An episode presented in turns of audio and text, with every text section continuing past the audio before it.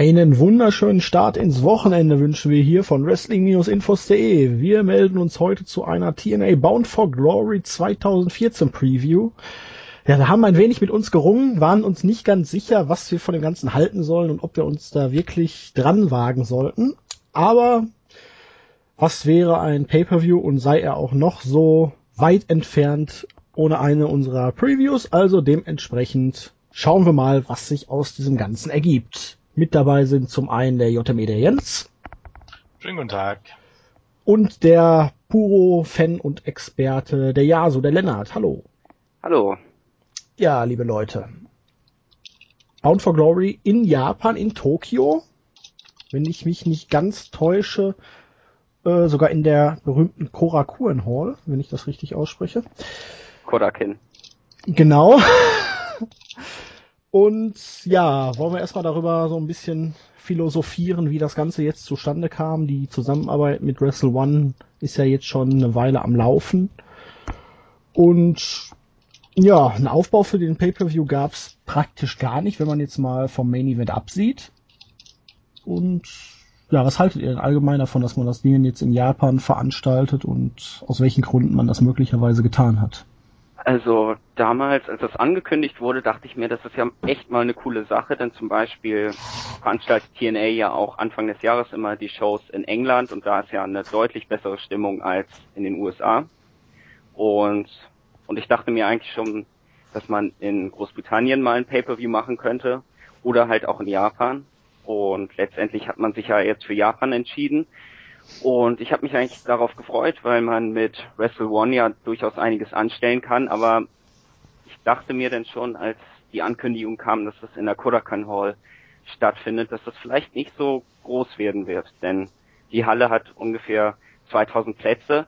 Also wenn man sich selbst in der Halle befindet und sich dort was angucken möchte, ist das vermutlich auch die beste Halle, die es überhaupt gibt für Pro Wrestling Event. Aber es sind halt nur 2000 Plätze und es sieht jetzt auch nicht so aus, als wäre das der Tokyo Dome. Naja, aber TNA hat ja sonst selten mehr Zuschauer, wenn man ehrlich ist, ne? Ja, das stimmt schon. Die Infektion sind ja auch jetzt nicht so. Ähm, wow. Warst du selbst schon dort in der Halle? Ja, du warst ja schon ähm, dreimal oder so. Mhm. Ähm, ja, also natürlich grundsätzlich jetzt von der Idee her spricht nichts dagegen, äh, eine Wrestling-Show in Japan zu veranstalten.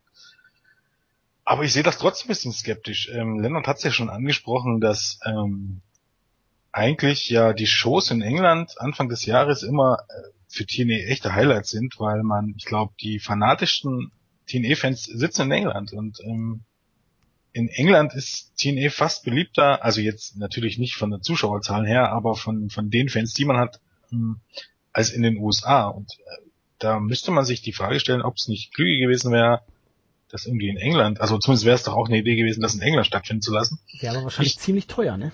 Im Vergleich jetzt zu den Japan-Sachen. Da müssen sie nur die Flüge, weil in England hätten sie die ganze Produktionsarmee. Ja, das ist ja die Frage, ob du in, in, England nicht eine Promotion findest, die das äh, veranstaltet. Ring of Honor findet ja auch eine Promotion, die sowas macht. Ja, aber nicht ja, aber Pay-Per-View, ne? Aber gibt's denn in England irgendeine große Promotion, die jetzt irgendwie selbst eine Show produzieren könnte? Denn bei TNA ist das jetzt ja auch so, dass eigentlich das eine Wrestle One Show ist mit TNA. Ja, also, aber man könnte natürlich das Argument jetzt davor schieben. In Japan die Show ist auch nicht live, die wird auch aufgezeichnet und dann später ja, gezeigt. Und in England, wenn man TV-Shows tapet, warum kann man dann nicht einen normalen Pay-per-View tapen und dann ein paar okay, Stunden aber später? Werden, die Kosten werden wohl größer gewesen, weil ich nehme mal an. Ähm, das auf jeden Fall, aber es gibt in äh, England Promotions, die TV-Verträge haben, wahrscheinlich aber wirklich so kleine Sender. Das Ding ist aber, die sind natürlich von der Produktion her überhaupt gar nicht zu vergleichen mit TNA. Also das ist dann eher eben dann doch ein bisschen eine bessere Indie-Show. Also von daher, das will ja TNA sicherlich auch nicht. Wäre halt die Frage, ob man mit 5.000 bis 6.000 Zuschauern das Ganze nicht dann hätte finanziell ausgleichen ja, können. Das lustige Anekdote dazu, ich meine, wir haben uns ja sicherlich alle vorgenommen, hier jetzt nicht zu negativ über TNA zu sein. Die aktuelle Situation ist Ich glaube, wir sind auch alle keine TNA-Fans, oder? Das, das will ich jetzt gar nicht so sagen. Ich bin kein Fan des aktuellen Produkts. Ich habe ja, aber ich meine wirklich, ja, ja bisschen abgewandt, aber darum geht's ja hier nicht. Also Gott sei Dank geht's ja hier nicht um Storylines und Pipapo, weil gibt's nicht. Von daher äh, und dass sie gute Wrestler haben, steht ja absolut außer Frage. Ähm, oh Gott, jetzt habe ich den Faden verloren. Äh, wo war ich stehen geblieben? ich hatte davon gesprochen, England 5.000 bis 6.000 Fans, Pay-Per-View kostet eventuell rein und dann Ja, sagtest genau. du irgendwas äh, anderes. Nicht zu negativ werden, genau. Ähm, wenn es jetzt um die letzten Tapings ging, habe ich jetzt gehört, ähm, zeitgleich, also an dem, also man war ja in, in, in hier Bethlehem, Pennsylvania, und man hat aufgezeichnet von Dienstag bis Freitag, wobei am Dienstag und Mittwoch wohl nur so 250 bis 400 Zuschauer da waren und am Freitag waren am meisten Zuschauer, da waren es um die 600 oder vielleicht auch 700. Und 50 Kilometer weiter hat äh, Chikara das, das King of Trios veranstaltet, vom Freitag bis Sonntag. Und an dem Tag, wo bei TNE mit dem Full Metal Mayhem Match, was ähm, diese Woche ausgestrahlt wurde bei Impact, stattfand, also Hardys gegen Dudley Boys gegen, ähm, gegen die Wolves, waren 600 oder vielleicht ein bisschen über 600 Zuschauer bei, bei TNA. Und 50 Kilometer weiter, zeitgleich, waren 1200 Zuschauer bei Chikara. Chikara hat bei den drei, drei Shows, oder ich glaube, es waren sogar 1200 bis 1500 Zuschauer bei Chikara, an allen drei Abenden. Du kannst fast zusammenrechnen, also, also jetzt übertrieben gesagt, die TNA hat an vier Abenden nicht so viele Zuschauer. Und Ja, aber TNA ich meine, das ist, ja, ist jetzt ja auch nichts Neues. Man sieht ja ständig immer diese Bilder von irgendwelchen Hausshows und dann hört man immer. Ja, okay, Hausshows ist aber nochmal eine andere Sache. Ich meine, wenige Zuschauer bei Hausshows zu ziehen, wo nichts passiert, ist noch so eine Sache. Aber mit voller Star Power eine TV, eine nationale, in den USA nationale TV-Shows mit über eine Million Zuschauer aufzunehmen. Solche Zuschauerzahlen zu haben, da muss man ganz ehrlich sagen, ich, ich weiß nicht, was bei der Promotion schiefläuft. Ich kann mir das nur so erklären, dass die Shows einfach überhaupt gar nicht beworben werden, außer außer bei äh, auf der Website und so. Ich glaube, das läuft auch lokal nur irgendwie über Plakatwände oder irgendwie sowas, aber jetzt gar nicht im Fernsehen, Radio und Ja, weil du, du könntest jetzt irgendeine herkömmliche Indie-Show haben, wo du Team 3D und die Hardys auftrittst und du hättest garantiert mehr Zuschauer. Woran liegt das, dass die Leute nicht zu TNA gehen? Außer, dass sie vielleicht gar nicht wissen, dass TNA in der Stadt ist. Das ist mir ein absolutes Unding. Naja, Indie-Fans, die gehen halt auch auf die Website, weil sie der Companies, weil sie genau wissen, darüber muss ich mich informieren. Bei TNA erwarten, dass die Fans, die es im Fernsehen sehen, vielleicht dann auch einfach aktiver während des Schauens der Show. Die gucken nur die Show, aber äh, Ja, aber so, ich muss doch, ich muss doch lokal vor Ort Werbung machen. ja muss man natürlich, aber das macht man vielleicht nicht. Zu teuer? Also es kann, es kann ja jetzt eigentlich grundsätzlich nicht daran liegen, dass man äh, keine Fans hat, weil ich kann mir ja nicht vorstellen, dass dort, keine Ahnung, die Eintrittskarten bei einer TNA-Show 50 Dollar kosten. Oder? Ja.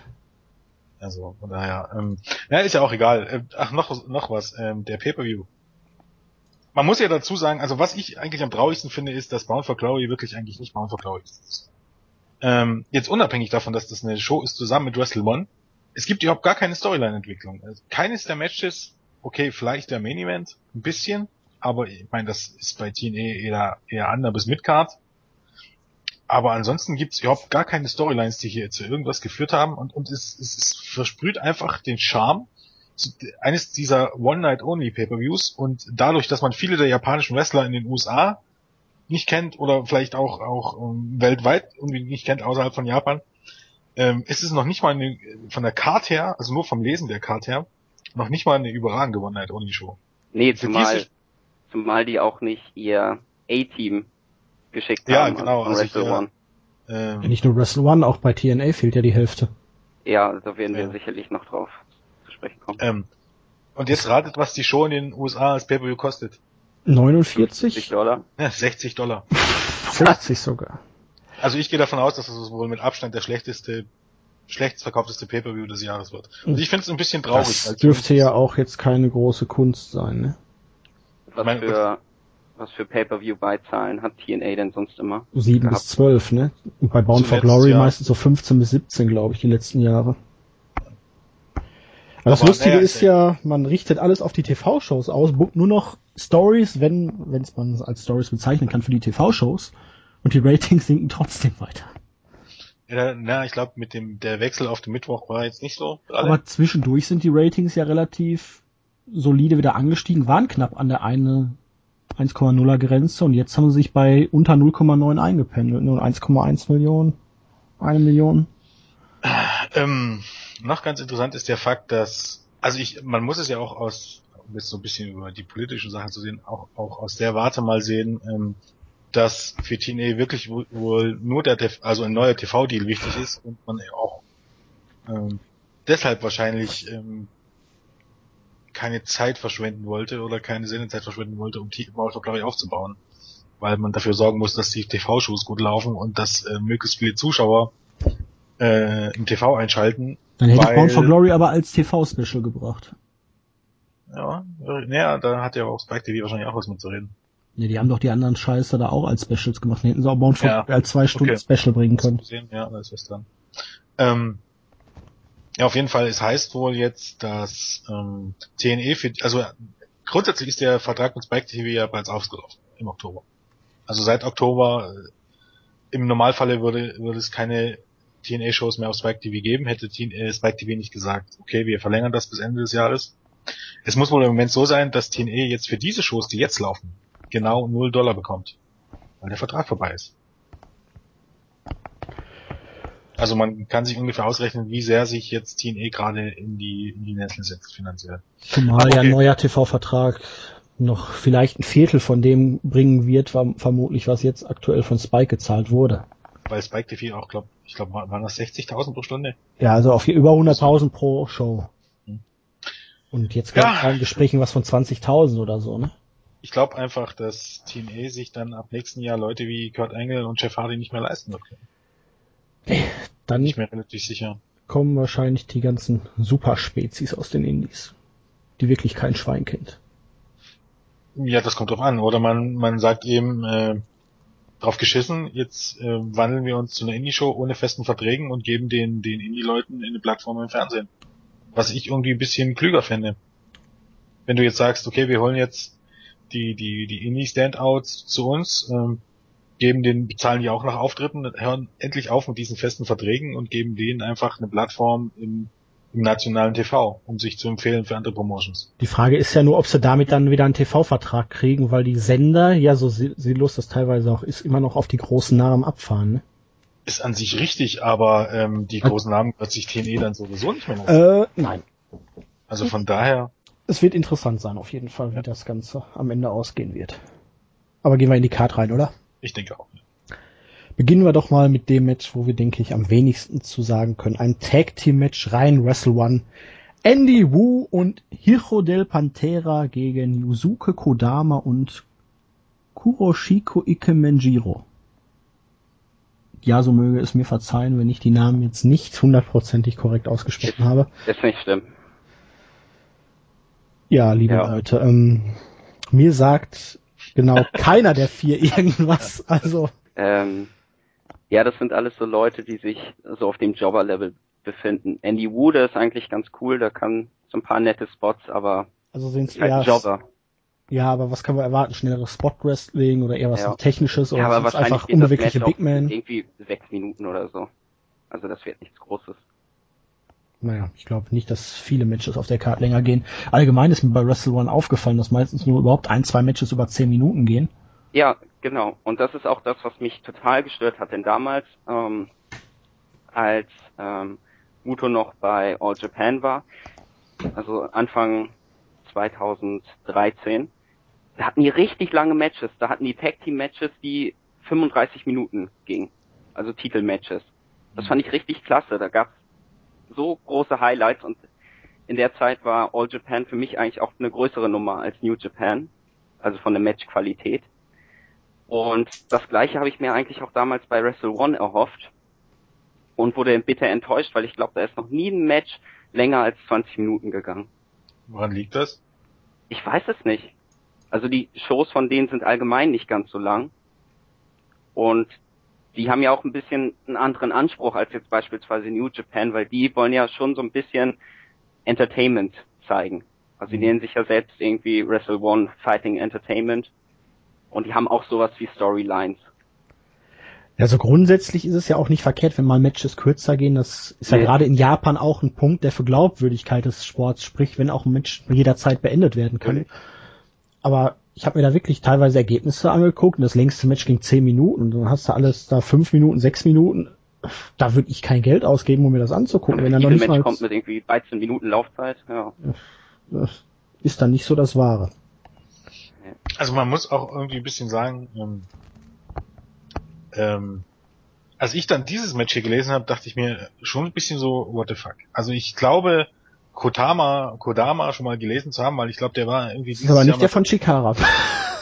Nee, stimmt. Nee, nee, nee, nee. Eigentlich, nee, nee. Aber ich glaube, der war dieses Jahr trotzdem schon mal in den USA. ja gut, Keine Ahnung. doch, ähm, der ist sogar, würde ich sagen, noch der größte Name von allen, denn der Ja. ist eigentlich ein recht bekannter Deathmatch-Wrestler in Japan. Ach so, okay. Da Der kommt jetzt tritt halt bei Ah. BJW mal auf oder Oh, bei okay. DDT's Union. Aber auf jeden Fall die anderen drei sagten mir gar nichts, auch wenn ich zwischenzeitlich vermute, dass dieser äh, Chiro irgendwie, mh, vielleicht der Chiro ist, der bei WWE unter Vertrag mal war, bei NXT oder FCW damals. Ist er aber nicht.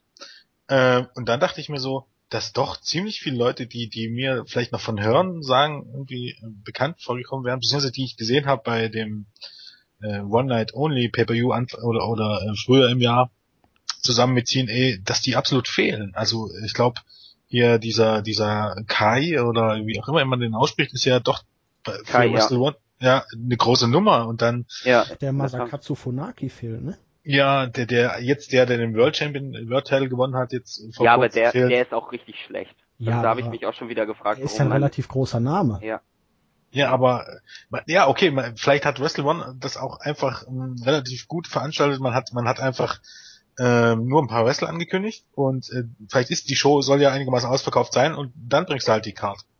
Soll heißen mit einer absoluten B-Show ohne jeglichen Bezug zu irgendwelchen Storylines äh, eine Show ausverkauft und ob TNA daran letztendlich irgendwas verdient, der ja drauf geschissen. Weil, weil den Eindruck hat's, weil es hat wirklich nichts Besonderes, wenn du überlegst, auch, äh, aber auch natürlich von Seiten von TNA, dass, dass die wirklichen Stars sind nicht mit dabei. Ähm, okay, Wrestle One schickt Muta und Tachiri hin und ja, besser gesagt, aber sind schon da. ja, ne, ja, zur Show meine ich. Aber ansonsten, äh, ja, okay, es ist halt. Und Ja, aber dieses das ist Tag Team Match, zugegebenermaßen, ähm, kann ich hier wirklich befreit rangehen. Ich, ich kenne, habe keinen von denen jemals in Action gesehen. Und dementsprechend kann man ja eigentlich fast nur am Ende positiv überrascht werden, weil ich wirklich gar nichts erwarte von diesem Match.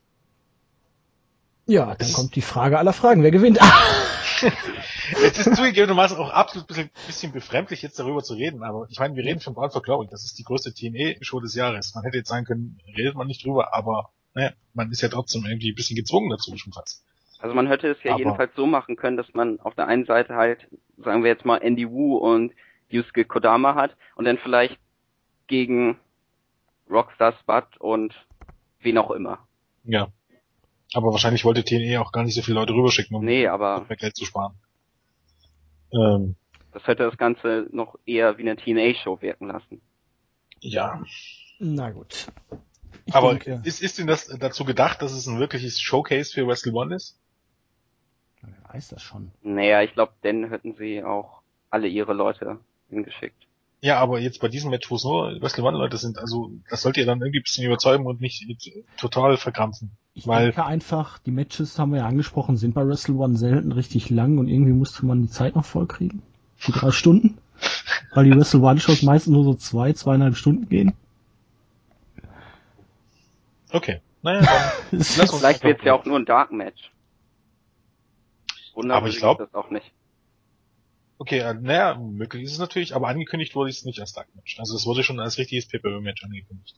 Das muss jetzt nichts heißen, aber ich bin eh davon ausgegangen, dass, dass Wrestle One da noch drei, vier Matches bringt, die nicht beim Pay-Per-View ausgestaltet werden. Aber selbst das scheint ja nicht der Fall zu sein. Eben wie das bei dem, bei der One Night Only Show war. Da gab's ja auch, ich glaube, sieben, sieben oder acht TNE, oder Matches mit TNE-Beteiligung und dann noch drei, vier Matches, ähm, nur von Wrestle One. Aber, Na gut. Okay. Gehen wir weiter. Wir haben noch Äh. gar nicht gesagt, wer gewinnt. Ja, das ist, ja. Also ich sage einfach mal Andy Wu und Hijo del Pantera, weil der sich mexikanisch anhört. dann sag ich Ko Kodama und. Chiro, weil Kodama der einzige ist, den ich schon von Namen mal gehört habe. Gott, ist das erbärmlich. Oh, wird das ein lustiges Tippspiel. Wahrscheinlich Ja. werden, alle das vom ersten kopieren. Ähm,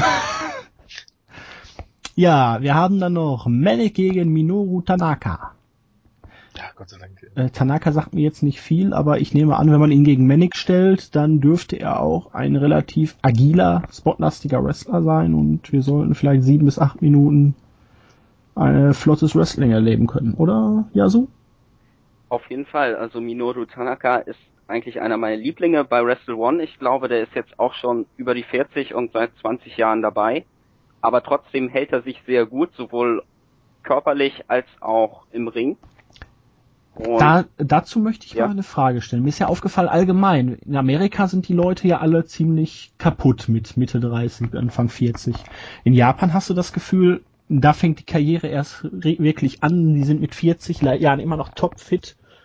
Liegt das nur an der Kultur, an der Ernährung oder einfach daran, dass die meistens jetzt vielleicht nicht das ganze Jahr auf Tour sind wie WWE, sondern wirklich drei Wochen am Stück, dann wieder eine Pause haben und weil du warst ja jetzt ein paar Mal in Japan, wie hast ja. du das so erlebt?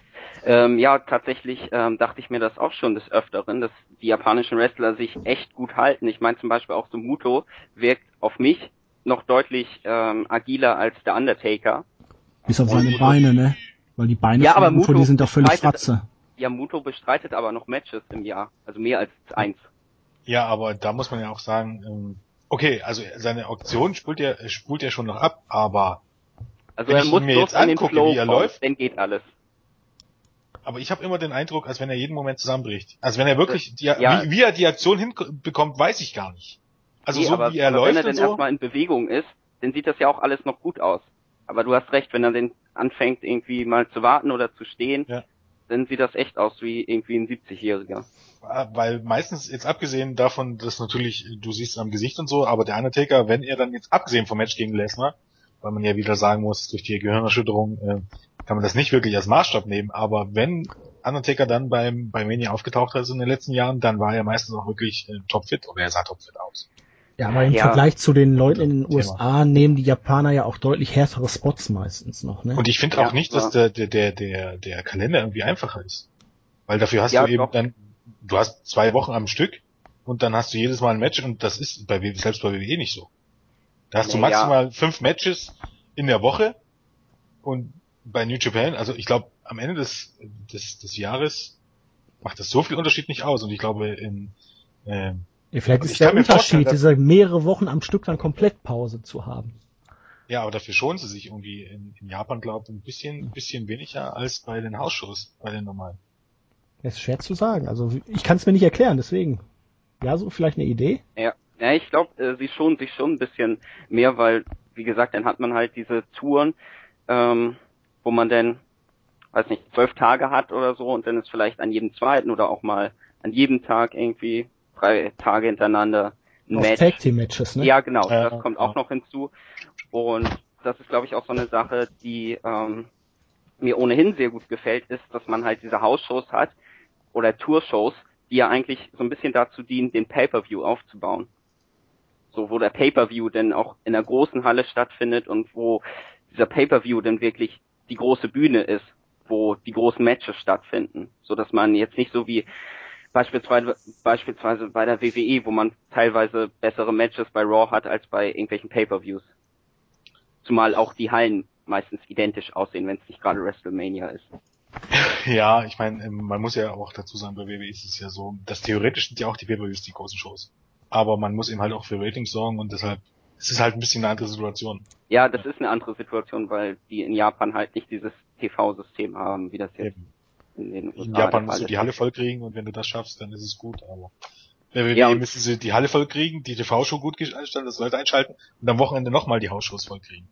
Also, aber Natürlich. Ja, und ich glaube, das ist aber auch eine wichtige Sache mit den Tag-Team-Matches, weil da hat man halt auch ähm, deutlich mehr Zeit, sich dann zu erholen und und ich denke wirklich, dass das den meisten Leuten noch zugute kommt. Zum Beispiel jetzt ähm, John Cena, wie alt ist er jetzt? 36. 30 oder 37, ja. Da frage ich mich immer, wie lange der das noch macht. Weil der tritt ja immer und überall an. Äh, da möchte ich mal aus Total Divas zitieren, Daniel Bryan, wie er sagte. Ja, äh, John Cena ist ja auch ein Genetic Freak und Niki Bella sagte auch, äh, Niki Bella meinte ja auch dann, ja, Daniel müsste sich jetzt auch mal operieren lassen, weil die hatten hier diese Sache mit der Ellbogen-OP da jetzt in den letzten Folgen. Und Brian meint, ist ja eher so auf fernöstliche Heilmethoden, konservative Behandlung ohne OP und Niki meinte ja, also mein Schienbein ist nach der OP äh, besser und John lässt sich auch operieren und vier Wochen später steht er dann wieder im Ring. Da ist alles besser als vorher, alles tutti. Ich, ich finde ich find's so immer ein bisschen sehr interessant und sehr aufschlussreich, wenn man, wir schweifen jetzt total ab, aber wenn man so ein bisschen drüber hört, wie, Stunde voll kriegen, ne? ja genau, wie, wie, ähm, wie es gerade dann auch im Falle von, von MME und so, da, weil das ja eben da auch ein Problem ist, ähm, oder Moment wieder in Almenien ist, wenn die Rede ist von, von Wachstumshormonen. Wie man mit Wachstumshormonen ähm, ähm, sich seine Leistung pushen kann oder sich dopen kann, ohne wirklich Gefahr zu laufen, erwischt zu werden. Indem man diese Wachstumshormone, also man muss ungefähr wissen, wann man kontrolliert wird. Und dann nimmt man die ja in Zyklen ein. Also man frisst das Zeug nicht rein dann macht das ist, sondern das ist in Zyklen, wie das genommen wird. Und wenn man dann weiß, dass ähm, das auch dabei hilft, äh, Verletzungen schneller zu kurieren. Also es gibt, es, wie gesagt, es gibt viele Experten, die sagen, zu 100% ist WWE zum Beispiel nicht sauber. Zu 100% gibt es genügend Leute bei WWE, die das Zeug nehmen, das ist erwiesene Sache. Und das weiß auch innerhalb, innerhalb von WWE wissen das auch die Leute. Wieso muss ich dabei irgendwie jetzt auch immer an diese eine Folge von ähm, Family Guy denken, wo Peter einen Schlaganfall hatte, halbseitig gelähmt ist, in eine Stammzellenklinik geht, nach fünf Minuten kommt er wieder raus und alles ist tutti frutti. Wie ist, wie ist das eigentlich in Japan? Ich meine, äh, ist das da auch ein Problem? Äh, Eben gerade wenn wir über ähm, über ältere Worker reden, ist das da auch ein Problem? Also jetzt angefangen von über Painkiller bis ähm, zu allen möglichen anderen Drogen. Also da habe ich in der Richtung noch nie irgendwas gehört. Aber, aber das ist ja auch äh, so eine Sache, die dringt ja meist- meistens auch gar nicht so nach außen vor. Ja, das ist dann halt auch Also- eine Frage der, Völkchen, ne? ja, Ja. der, ist auch eine Frage dann der Medien und der Berichterstattung und wie das genau ist. Ich glaube, kann ich mir vorstellen, dass es in Japan immer noch. Okay, vielleicht mal zurück auf Tsukada. Wir sind ein bisschen Ähm, abgeschweift, ne? ja. Wir waren bei Manic Ähm, gegen Tanaka. Ich habe eine Genau. Frage. Warum heißt Manic eigentlich nicht mehr Suicide?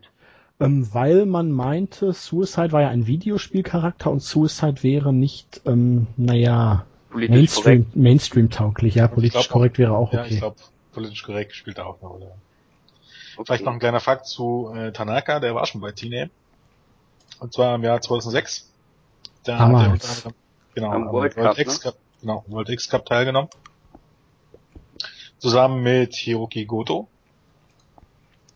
Äh, War da nicht auch, Also- ach nee, die waren später hier, Tanahashi und hier, Ja, die Ah, waren später. No aber Limits. Liger war, glaube ich, auch zu der Zeit dabei. ja, genau. Naja. ja, Ja. Wer, wer gewinnt? Ähm, ich, es ist für mich ein bisschen schwer, weil ich nicht das Standing der Leute bei Wrestle One kenne. Ähm, ich würde aber von Tanaka ausgehen, weil ich denke, er ist, also ich stelle mir das vor, dass es äh, noch einer der, auf der Karte, auf japanischer Seite noch einer der größeren Namen ist und Mendig ja bei TNA wirklich eher ein Chopper ist. Deshalb Ja, würde ich sagen, das ist eins der Matches, die, die an Wrestle One gehen. Ja.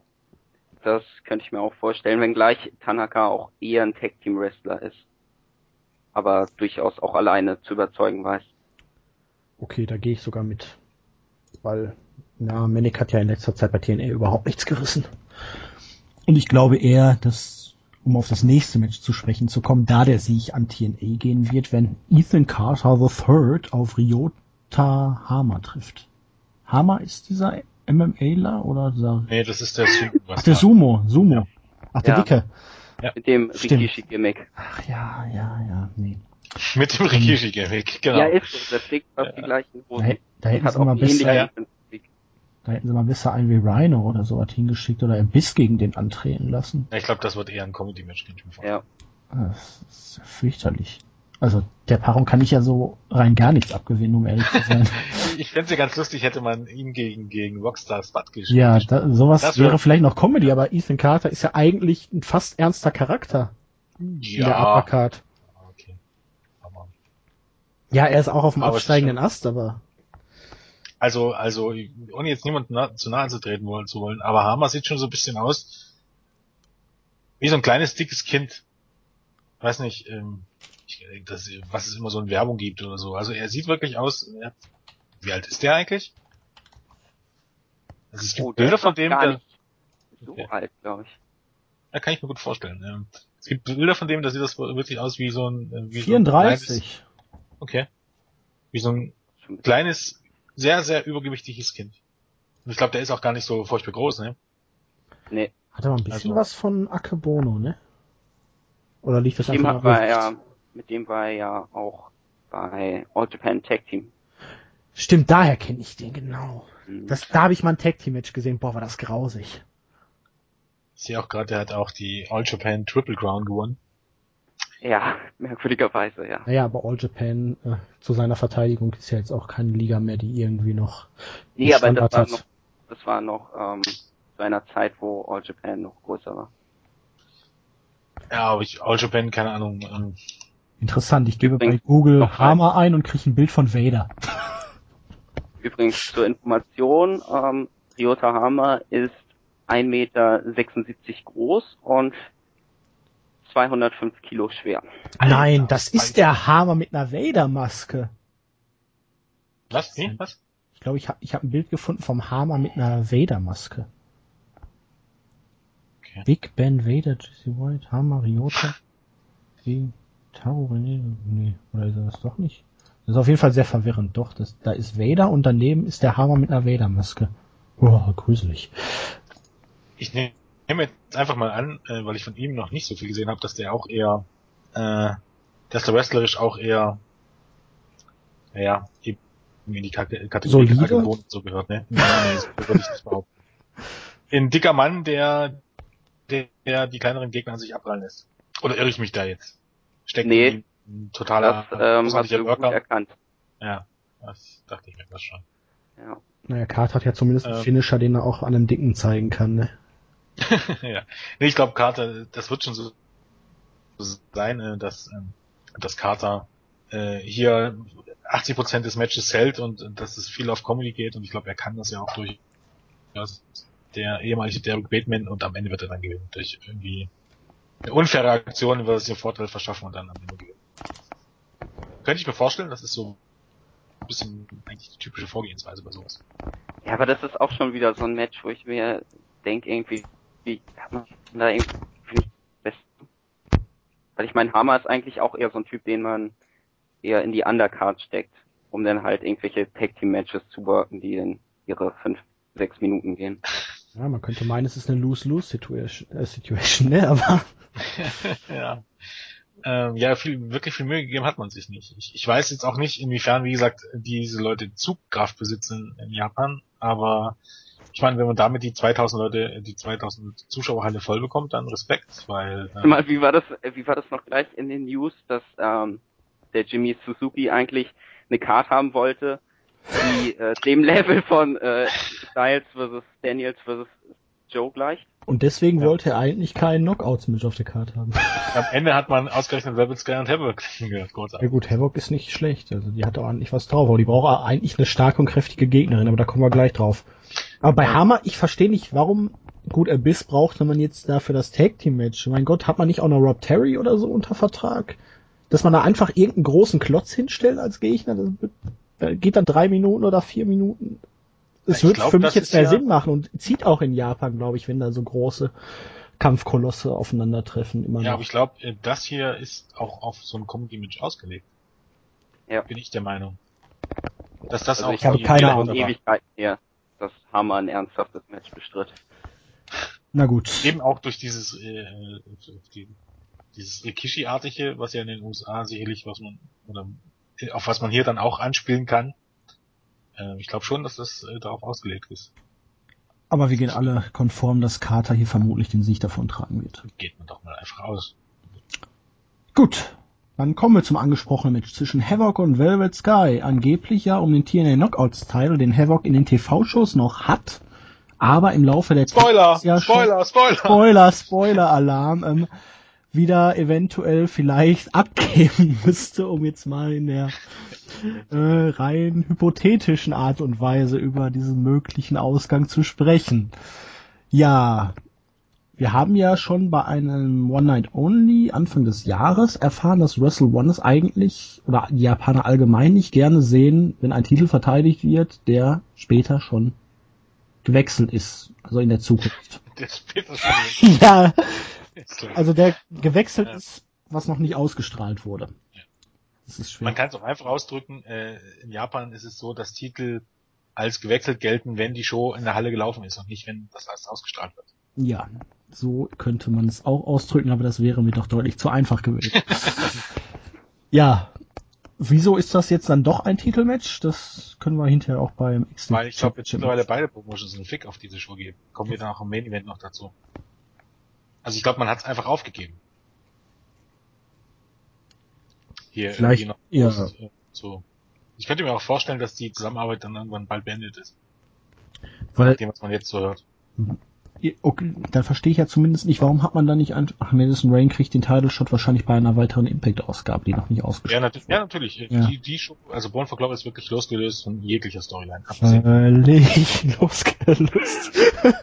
Und dann muss man ja auch ganz ehrlich sagen, ähm, weißt du, das wäre jetzt nicht so sonderlich schwierig gewesen, wenn man doch Impact so weit im Voraus guckt, das irgendwie so passend zu machen. Ja, das meine Dass es ein bisschen so. in die Storylines passt. Eigentlich habe ich noch eine viel bessere Idee. Wie wäre es denn gewesen, wenn man nicht irgendwie eine Knockout geholt hätte und die gegen Kana gestellt hätte. Oh, das hätte ich gerne gesehen. Ich hätte ja, ja auch gerne gegen Kana gesehen. Aber. Ja, vor allem, man. Man hatte ja auch früher schon die Damen wie Kelly Skater oder so bei Wrestle One, die ja auch in Amerika zumindest einigen Begriff sind. Aber, naja, man wollte ja eigentlich. Ich kann mir jetzt auch vorstellen, und das ist jetzt auch gar nicht rassistisch gemeint, sondern auch durch eben, durch dieses okay, zugegebenermaßen Südkorea, ich weiß nicht, wie das Verhältnis zwischen Südkoreanern und, und Japanern ist, aber wahrscheinlich nicht das Beste, kann ich mir vorstellen. Aber ja, grundsätzlich als ähm, ehemalige WWE-Angestellte, ähm, warum schickt man Gail Kim nicht dorthin? Die war ja auch schon dort. Ja, ich, ich verstehe das gar nicht hier irgendwie. Hat es hätte als vielleicht auch keinen Vertrag mehr? Ist der auch schon ausgelaufen es nach der letzten dass der ausläuft bis zumindest bis zu den nächsten Tapings ausläuft. Aber ich weiß nicht, ob der bei Bournemouth glaube ich schon ausgelaufen ist. Könnte durchaus sein. Weil hier Havoc gegen Gail Kim zu bringen in ein Rematch nach dem Titelverlust, das wäre doch eine Win-Win-Situation gewesen. Ja. Es hätte in die Storyline gepasst, Gail Kim hätte ihr dann, okay, aber... Du hättest es sogar so zusammenschneiden können, dass nicht klar gewesen wäre, wer jetzt den Titel ja. aufs Spiel setzt. Genau. Ohne Probleme. Und ähm, bei Velvet Sky hast du jetzt halt ich glaube, das ist ein bisschen dieser Maria Canellis-Effekt bei ja. Japan. Die Japaner die eingeladen, weil die, ja genau, genau, dass Velvet Sky eben ein bisschen was anderes ist zu den, zu den japanischen Frauen und ein bisschen heraussticht und deshalb, hey, gebuckt. Ja, und sie ist mit Bully Ray zusammen, ne? da können sie ein bisschen Urlaub machen. Aber dafür wird das Match vermutlich ein ziemlicher Autounfall werden. Ähm, ja, weil Havoc braucht eigentlich eine starke Wrestlerin. Weil die hat einfach so viel Kraft, dass jetzt eine Welt das, Sky. Das ist schade. Weil um Gottes Willen, dann wär's, auch wenn sie jetzt wirklich in, in herkömmlichen Wrestling-Match, aber hier hätte man ja auch ein, irgendein Hardcore-Match ansetzen können. Ja. Was auch besser gewesen wäre, eben über die, wegen der Storyline. Warum schickst du nicht Terene Taylor dorthin? Ich meine, es ist nicht so, dass die nicht auch große Hupen hätte und blond wäre, oder? Und ja. die hättest du in ein Hardcore-Match mit Havoc stellen können, weil in, in, in solchen Stipulationsmatches war Joel bisher immer wirklich sehr, sehr gut. Und auch Havoc ist da doch, die ist da auch. Also ich habe hier die Matches gegen Alison Kay gesehen und die waren richtig, richtig stark. Und es hätte eben halt einfach auch zur Titelsituation gepasst. Denn hier hättest ja. du wirklich dann sagen können, äh, du hättest nicht zeigen müssen, wer mit dem Titel hinkommt. Das verstehe ich dann nicht ganz irgendwie. Außer man hat Velvet Sky irgendwie unbedingt haben wollen. Das kann ich nicht vorstellen. Ja, vielleicht hat Bully drauf bestanden. Ja, oh Gott. Vielleicht wollen sie noch ein bisschen in Japan bleiben, Urlaub machen. Ja. Oder vielleicht taucht er dann am Montag bei New Japan auf. Oder so. Ja, wer gewinnt? Hm, Havoc. Ich sag auch Havoc und Yasu. Mir ist das eigentlich total egal. Ich Darum geht's ja nicht. Du musst. Ja, ich, ich kenne diese Havoc auch noch nicht mal. Was? Okay. Ja, ja ich glaube, wenn man keine Wrestling verfolgt, dann muss man nicht besonders kennen, klar. Naja, wenn wir aber nach dem Meinung gehen hier, das interessiert mich nicht, ähm, dann wären wir jetzt, glaube ich, nicht hier. ja, okay. Also, Sachen Namen.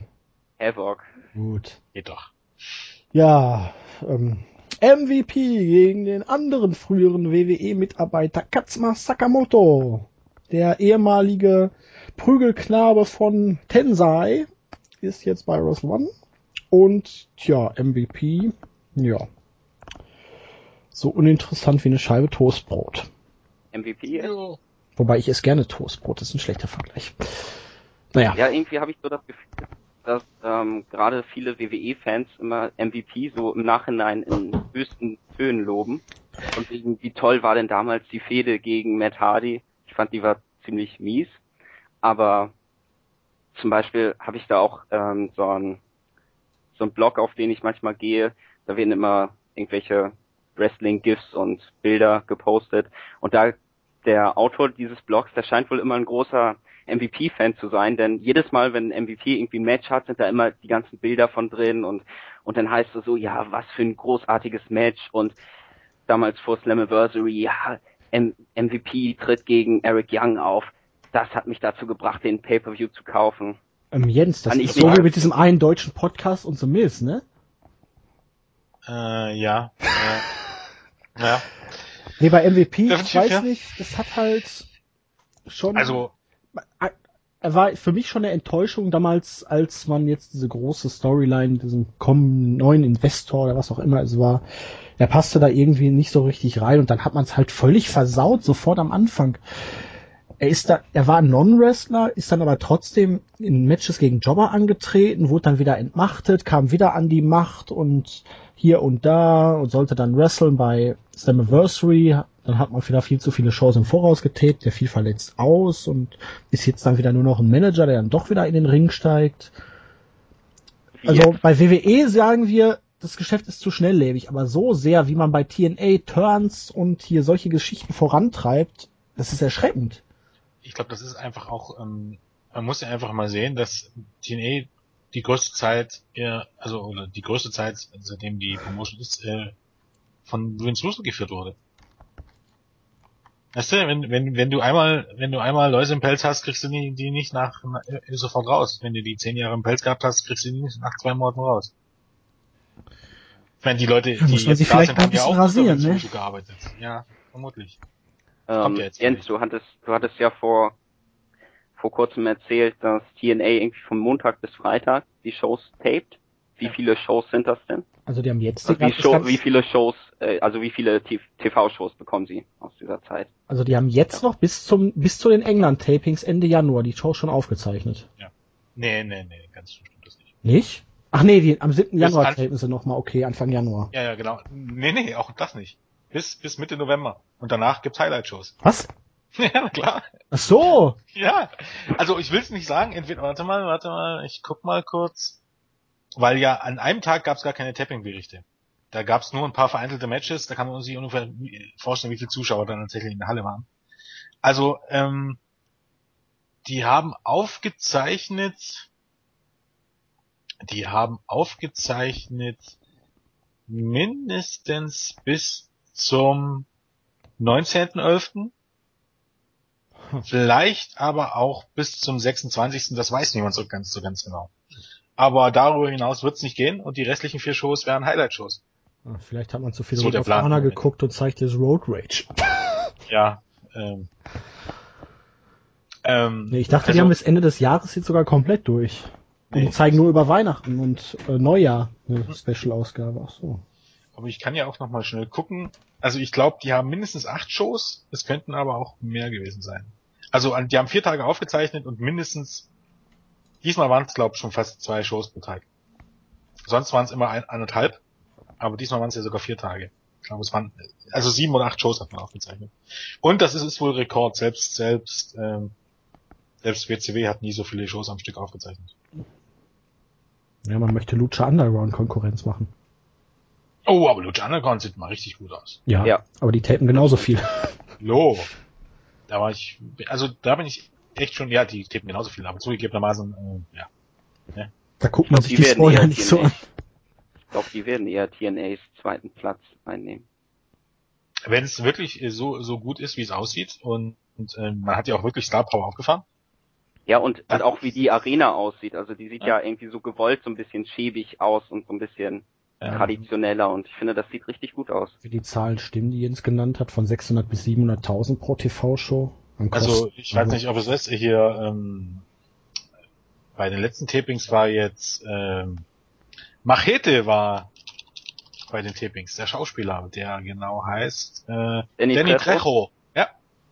war bei den Tapings und es ist möglich, dass er auch ähm, vor den Kameras auftritt.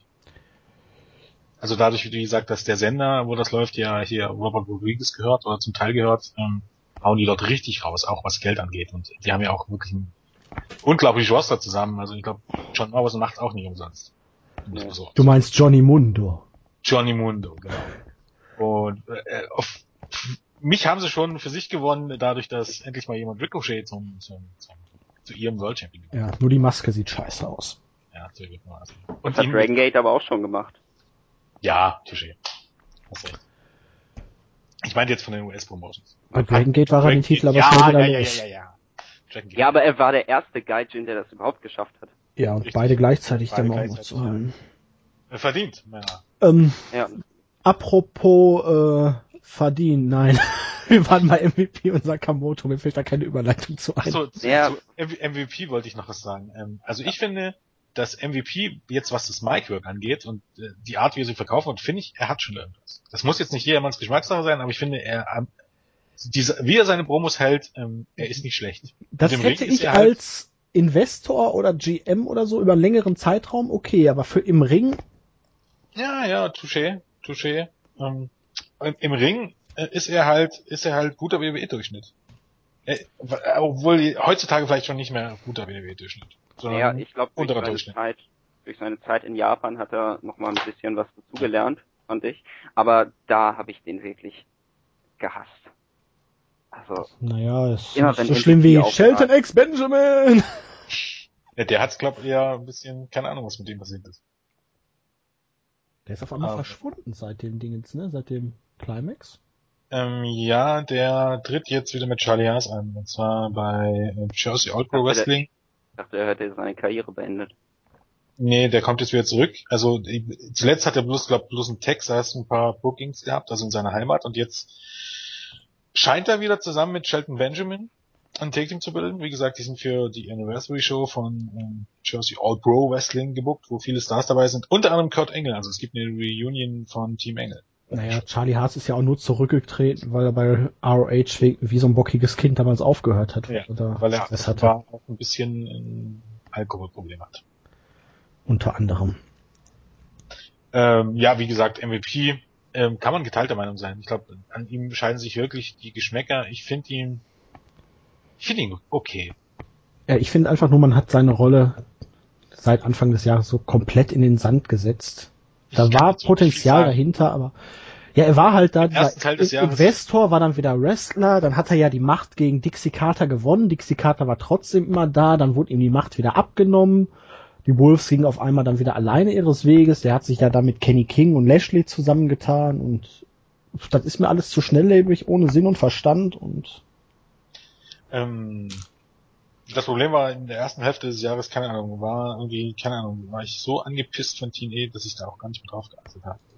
Und äh, in den letzten Wochen konnte ich mich nur noch nicht wieder dazu, obwohl die Shows ja wirklich ähm, größtenteils gelobt werden und wirklich wieder wesentlich besser sein soll, mich noch nicht dazu durchringen, mir wieder ganze Shows anzugucken. Gebe ich ja zu. Ähm, ja, für mich auch das Problem, weil es keinen Punkt gibt, auf den man hinarbeitet.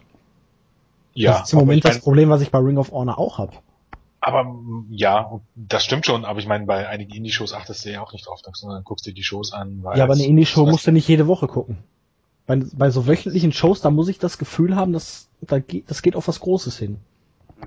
Ja, ich glaube, bei Indie-Shows hat man auch längere Matches. ja, und dann auch wirkliche Dream-Matches. Das Ding ist, äh, bei TNA, wenn ich mir die Shows durchlese, es klingt halt alles, vom Lesen her kann man es absolut nicht beurteilen, wie gut die Shows sind. Ich weiß, dass, ähm, dass die X-Division wohl einigermaßen ähm, ordentliche Matches zustande ruft, genau wie Lashley sich nicht schlecht sagen, schlagen soll und dass natürlich die, die, ähm, die Take Team Series mit Moose, Hardys und Team 3D spektakulär und richtig gut war. Aber ansonsten ist es halt so, du hast eben halt trotzdem noch viele 5-Minuten-Matches und äh, das Ding ist, ich glaube, ähm, woran es bei TNA ein bisschen scheitert, oder wo, wo ich weiß nicht, wie, wie das in der Öffentlichkeit ankommt, aber ich finde halt einfach, wie Zack schon sagte, du musst auf was zuarbeiten. Und bei TNA hat man einfach das Gefühl, man versucht jetzt jede Woche ein Highlight zu bringen und jede Woche Titelmatches zu bringen. Obwohl man ja zumindest jetzt bei Bobby, Bobby Roode gegen Bobby Lashley durchaus ein bisschen Matches. Ja, genau. Und Gimmick Matches bei Bobby Roode und Bobby Lashley arbeitet man jetzt ein bisschen auf was hin, aber ansonsten ist es immer, man versucht jede Woche ein Highlight zu bringen und jede Woche, jede Woche irgendwie sich anders zu übertreffen mit Titelmatches, Gimmick Matches und so. Und ich glaube, das wirkt einfach nicht. Ähm, das soll jetzt nicht heißen, dass man, zum Beispiel, nehmen wir mal mit PWG. Wenn du jede Woche PWG sehen würdest, irgendwann hättest du vielleicht Austritt. Weil zu viele Highlights. So hast du es alle drei Monate mal. Ganz andere Baustelle. Ja, und bei PWG hast du halt auch den Unterschied. Es gab mal diese Zeit, da hattest du innerhalb von drei Monaten wirklich viele Paarungen dann durch, weil da All-Star Weekend war, glaube ich, innerhalb von vier Monaten zweimal oder so. Und dann hat man wieder halt neue Leute reingebracht, frische Leute. Neue Paarungen, aber das kommt natürlich dazu, ja. du hast halt wirklich nur so zehn Shows pro Jahr und da merkst du es dann halt. Aber wenn Auf was ich hinaus wollte, wenn, wenn du halt jede Woche gewisse Highlights bringen kannst, zwei Highlights oder so, und, und der Rest ist Füllmaterial oder kurze Matches oder die typischen TNA-Segmente, dann ist es schwer irgendwie zu finden, wo man jetzt da einsteigen soll. Und wenn ich mir dann auch noch angucke, wie alle, oft alleine Sam Shaw äh, innerhalb des letzten Jahres geturnt ist. Und das kommt noch dazu. Wenn ich eine einzelne Person kann ich mir angucken. Ich mag Gil Kim. Ich finde äh, Taryn Terrell optisch ansprechend. Ich mag Samoa Joe. Ich mag Austin Aries sehr, aber zum Beispiel James Storm hat man für mich gekillt, aber jetzt nicht unbedingt durch dieses Sektenguru-Gimmick schon so vor anderthalb Jahren. Ansonsten mag ich noch Bobby Roode, aber auch nicht so sehr, wie ihn andere mögen. Ich finde Bobby Roode ist ein klasse Wrestler und ein, auch ein klasse Entertainer. Ähm, und ich liebe noch Austin Aries. Aber ansonsten... Sagt ihr schon? Austin Aries? Samoa Joe meinte ich. Samoa Joe. Samoa ja, Joe. den hast du auch schon genannt. Ja, ja. Okay, aber ansonsten ist, bietet mir jetzt das TNA-Roster, okay, die Wolves noch, zugegebenermaßen, aber ansonsten bietet mir das TNA-Roster jetzt auch nicht, nicht so viel, wo ich sage, okay, das ist jetzt jede Woche ein Must-See. Also zum Beispiel, wenn ich, es gibt niemanden wie Dean Ambrose im Moment. Oder wie früher CM Punk oder früher Edge, wo ich sagte, wegen dem muss ich mir jede Woche die Show angucken. Ich finde aber auf der anderen Seite könnte eigentlich so jemand sein. Ja, ja, auf jeden Fall. Ich, da war ja wenn man ihn so buckt oder ihn lässt ich, aber ich glaube, es, es, liegt auch einfach daran, ich, ich sollte einfach mal wieder anfangen, Turnier zu gucken. Ich glaube, äh, es hat sich ja wirklich so viel geändert, aber ich müsste einfach nur die Zeit finden und einfach mal wieder angucken. Aber äh, da müsste ich auch vor ein paar Wochen anfangen, und zwar den, mit den Shows in New York. Ich sollte es einfach mal machen, wenn ich Zeit habe. Also von daher. Okay, MVP gegen Sakamoto. Wer holt das Dingen? MVP. Also ich, wie, wie ist das Standing von Sakamoto in Japan? Also bei Wrestle One gibt's so ein Heel Stable, das nennt sich Desperado. Und mhm. da ist Sakamoto so ein bisschen der Laufbursche, also so ein bisschen der Jobber von okay, dem Stable. Dann MVP, dann MVP. Also macht ja. er genau das, was er bei WWE auch gemacht hat. ja, bloß da darf er sich noch ein bisschen mehr so in seiner Person ausleben. Da ist er so ein bisschen eher so ein Punk okay. und nicht okay. einfach so ein Diener, der sich unterwürfig zeigt. Okay, dann gehen wir zurück ins Jahr 1997, 98, 99. Plus Abyss. Plus Abyss. Team 3D gegen Abyss und Tommy Dreamer. Ähm, warum sind die Wolves jetzt nicht in Japan? Warum sind die Hardys nicht in Japan? Warum ist also Hardys vielleicht auch doch nicht in Japan? Äh, der hat keinen Vertrag mehr, glaube ich, oder? Ne, das weiß man nicht. Das heißt immer, die, die laufen noch aus. Dieses immer. Aber es könnte auch sein, dass die weg sind das ist so eine Sache, ich glaube, das erwähne ich jetzt mal. Ähm, vor einem halben Jahr gab es ja diese Wrestle One Outbreak Show mit ja. DNA-Beteiligung. Die haben wir auch damals besprochen. Und da gab es ja unter anderem auch gute Matches, wie zum Beispiel Sanada gegen Austin Aries. Das Match fand ich richtig toll. Und das hat ja den ganzen japanischen Fans von Wrestle One auch diese DNA-Wrestler mal ähm, in einem guten Licht gezeigt. Und die wissen, vermutlich ja noch, wer Austin Arias ist. Und deswegen macht das für mich überhaupt keinen Sinn, dass man so jemanden oder halt auch Magnus oder Bobby Root, na gut, der hat verloren, den bräuchte man jetzt rein theoretisch nicht nochmal bringen, aber, aber Bobby Root ist eigentlich Spoiler, bitte ja. 10 Sekunden euch äh, leiser machen. Bobby Root ist eigentlich der amtierende World Champion von TNA. Ja gut, also, ich sag ja auch, den, nicht, hörte, den hörte man, nachdem er ja bei der Outbreak Show gegen Funaki ja. verloren hat, hätte man den jetzt rein theoretisch nicht bringen brauchen. Ja, eigentlich, Weil eigentlich, um ganz genau zu sein, hätte man ihn jetzt gegen Funaki stellen müssen. Bei einer oder ordentlich das. gebuckten Promotion. Oder das.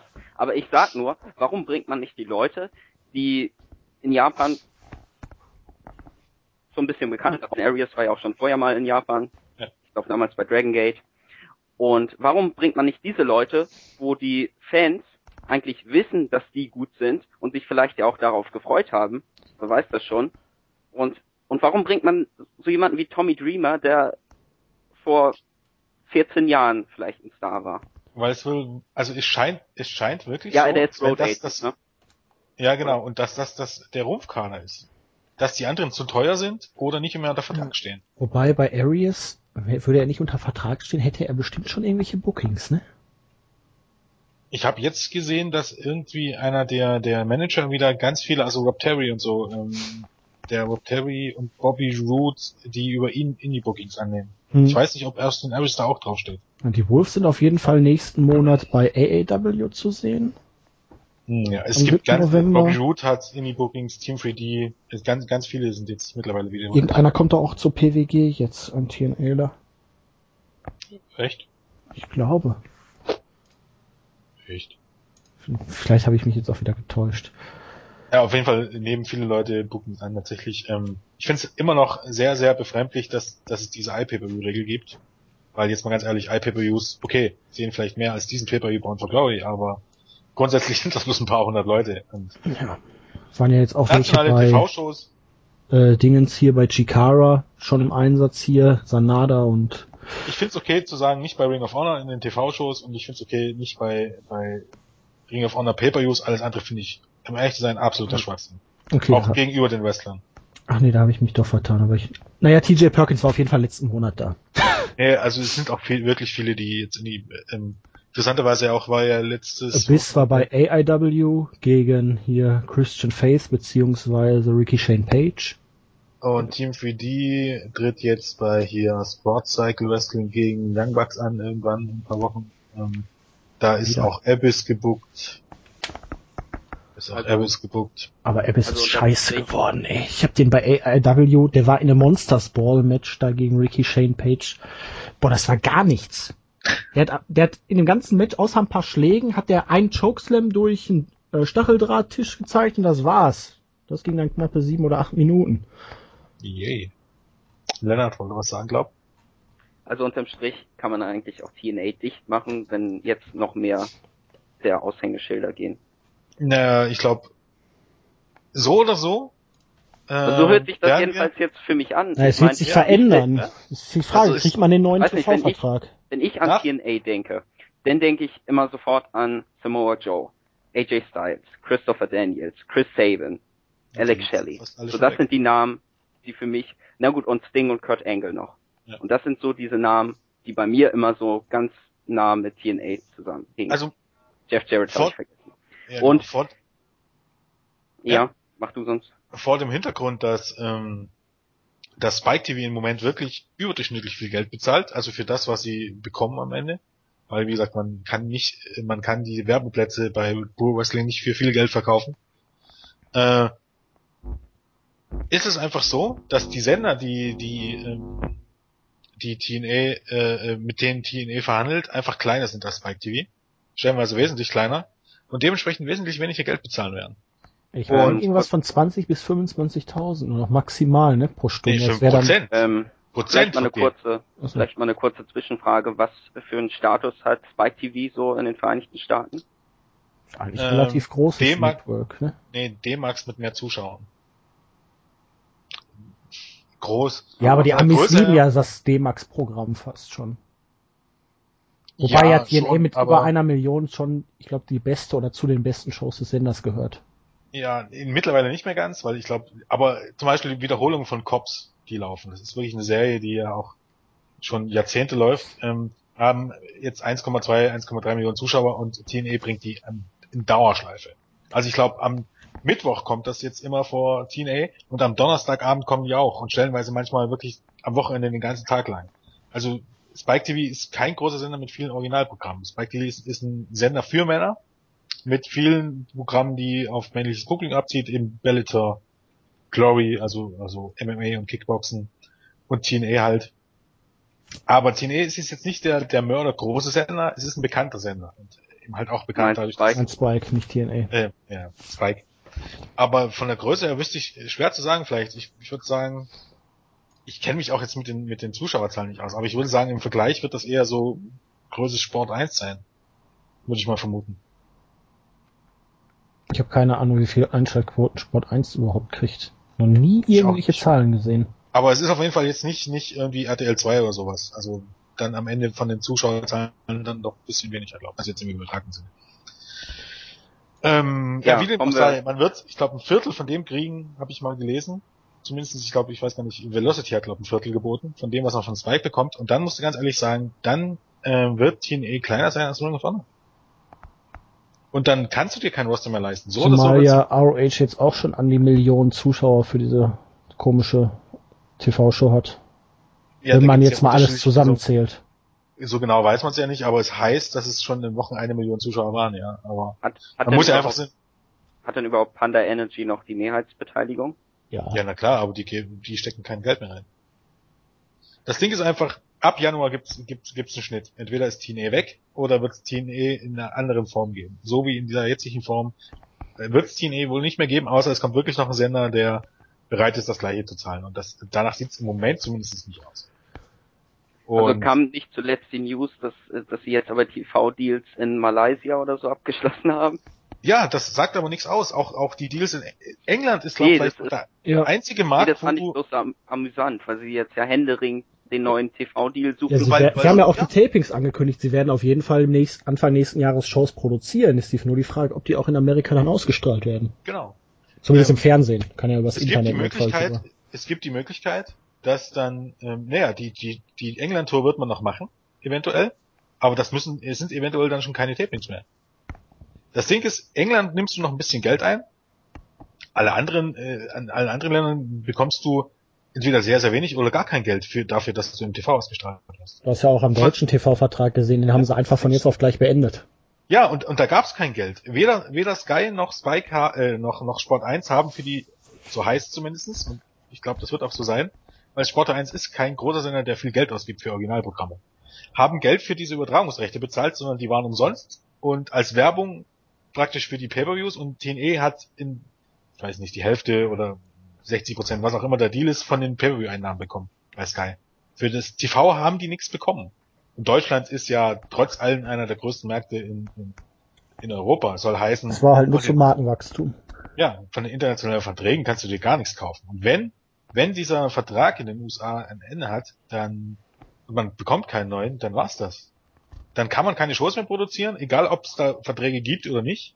Und ich denke, so eine Klausel wird es auch geben, dann ist Ende. Das war ja mit WCW genauso. Die hatten auch internationale Verträge und das waren dann trotzdem aus. Wenn du, wenn du nicht mehr keine Shows mehr produzieren kannst, kannst du keine Shows mehr produzieren. So einfach ist Vielleicht das. sollten sie einfach nach Indien gehen. England. England, gab schon mal die Idee, aber dann hat, äh, ist es wohl einfach so, dass, dass es kein, kein US-Sender gibt, der eine Show aus England ähm, oder ein, eine, eine Wrestling-Promotion, die dann in England beheimatet ist, ins Sender aufnehmen würde. Aber Ach, muss erstmal das Remake kommen, ne? ja. Ähm, ja. 3D gegen Abyss und Dreamer. Bis jetzt noch keine Hardcore-Stipulation. Ich glaube, was wir aber Gott. auch ganz vergessen haben, ist, dass Team 3D ja auch noch in die Hall of Fame eingeführt werden soll. Richtig. Ja, dann sind die, hat die Hall of Fame dann vier Leute. Haben die nochmal zwei Uhren, ne? Genau. Zwei. Und du hast nicht einen da wirklich drin, den du mit TNA assoziieren würdest. Ist Sting und Kurt Angle. Also ja, aber ne. Also ist eigentlich eine Farce, wenn da ein AJ Styles oder ein Jeff Jarrett äh, fehlen. Aber das ist jetzt wieder eine andere Geschichte. Ähm, ja. Sollte auf jeden Fall irgendein Match sein, was ein bisschen Stimmung in die Halle bringt, denke ich mir. Ja, oder selbst so jemand wie James Storm, der ist ja auch von Anfang an dabei gewesen. Ja, aber ich finde es allgemein irgendwie suspekt, aktive Leute aufzunehmen. Ja, stimmt ja, schon, aber ich meine, keine Wahl. Ja, ja, gibt's ja jetzt auch nicht so lange. Ja, diese ganze. Hall of Fame-Geschichte fand ich ein bisschen, naja, Ja, man wollte halt auch mal ausbringen. war halt noch eine Hulk Hogan-Relikt, ne? Das Ding finde ich okay. Kurt Engel auch irgendwie, wenn er eben halt kein aktiver Wrestler mehr ist. Aber Team 3D zum Beispiel über, über ein AJ Styles zu stellen, selbst über ein Samoa Joe, über Chris Daniels, ist halt, keine Ahnung. Team 3D, obwohl sie lange halt- bei TNA sind, Immer noch von ihren Erfolgen von früher. irgendwann mal ja, aber nicht als einer der ersten. Also das Match, liebe Leute. Müssen wir durch. Es wird ein Hardcore-Match. Ich bin mir relativ sicher, dass dann eine Stipulation kommt und dann wird es ein Hardcore-Match, wie du Naja, Hard- Hardcore-Matches mit Dream 4D, Abyss und Tommy Dreamer vorstellst. Ich sag mal so, in Japan wäre das jetzt auch nicht so das Problem, dass man einfach mal im Match den Tisch rausholt. So, das kann man Die durchaus sind auch ja da nicht so kritisch. Ja, zum Beispiel Masato Tanaka bei New Japan, der hat das auch immer in den normalen Matches mal gebracht. Das macht doch eigentlich Suzuki auch ständig, oder? Und, Ja. und normalerweise gibt's ja auch keine DQ, wenn du jemanden durch einen Kommentatoren schenkst. Gibt's auch keine Nee. DQ. Ja, auf jeden Fall schätze ich mal, 3D werden gewinnen und am Ende werden sich alle vier umarmen. Oder die an oder Dreamer und 3D werden Abyss irgendwie noch eine Aktion verpassen, je nachdem wie der sich verhält. Das weiß man ja nie so genau. Von der Star Power wahrscheinlich zumindest jetzt für US-Verhältnisse ist mit Sicherheit noch das größte Match, wenn man das will. Ja. Weil aus irgendwelchen Gründen zieht äh, die alte ECW immer noch. Aber wenn, dann hätte man noch eher Rhino statt Abyss noch bringen sollen. Oh Gott. Ja, aber wisst scheint wahrscheinlich noch unter Vertrag. Ja, wahrscheinlich. Nein. Rhino. Boah, ne, den konnte ich noch nie leiden. Den mag ich ziemlich Oh, wenn der sich schon immer so in komisch in den Ring stellt, die Arme nach oben reißt und hey! Oh, für mich hat, für mich ist er aber ziemlich glaubwürdig. Also für mich wirkt er halt, ich habe das glaube ich auch schon vor einem halben Jahr gesagt, dass das für mich so ein Typ ist, dem ich abkaufe, dass der jeden auseinandernehmen kann. Mhm, das So wie Brock Lesnar jetzt beispielsweise. Ja. Ja, ist halt Geschmackssache. Okay. Aber wir denken alle hier, Divan und Ray werden das Ja, gewinnen.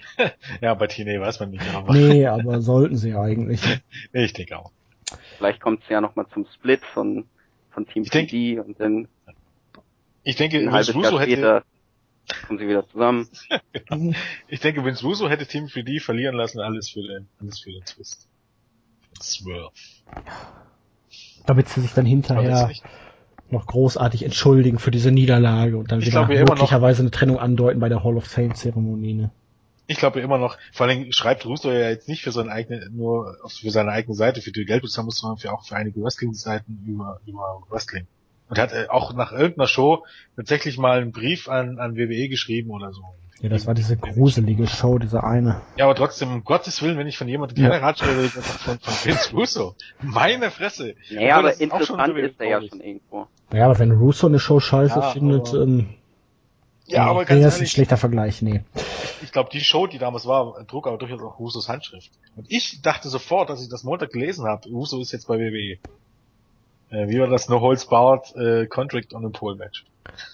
Äh, das ist wie dieses Sledgehammer ohne Pole Match. Da. Äh, Sledgehammer Ladder Match. Du darfst Aber all, äh, es gibt ist ein, wo es keine DQ und kein Countout gibt. Und trotzdem darfst du dann nur diesen Sledgehammer benutzen. Also das war auch das Ja, Ja, aber überhaupt, so wenn man sich jetzt irgendwie über das Regelwerk beschwert, dann denke ich mir auch jedes Mal bei irgendwelchen New äh, No-DQ-Matches, wo jemand in einem Stable ist, warum stellen sich die Leute nicht einfach an den Ring und verprügeln den dann einfach zu dritt oder so? Das ist aber generell mit, auch mit der, D- mit der DQ-Klausel so. Zum Beispiel, wenn ich jetzt, jetzt mal nur mal angenommen, ähm, ich glaube bei der aktuellen oder bei letzten TNA-Shows war es, oder bei anderen Dingen, wenn, wenn ich jetzt ein Number One Contender Match habe oder sowas. Und die Regel ist, die Regel ist, hm, äh, keine Ahnung, oder, oder, nehmen wir jetzt mal an Seth Rollins und, und Dean Ambrose. Du hast jetzt ein Match und die Stipulation wäre, Randy Orton gegen Dean Ambrose, wenn Dean Ambrose gewinnt, darf er gegen Seth Rollins an. Warum geht Seth Rollins nicht hin? Gibt Randy Orton eine, eine Ohrfeige und äh, damit hat Randy Orton durch die Q gewonnen. Yay!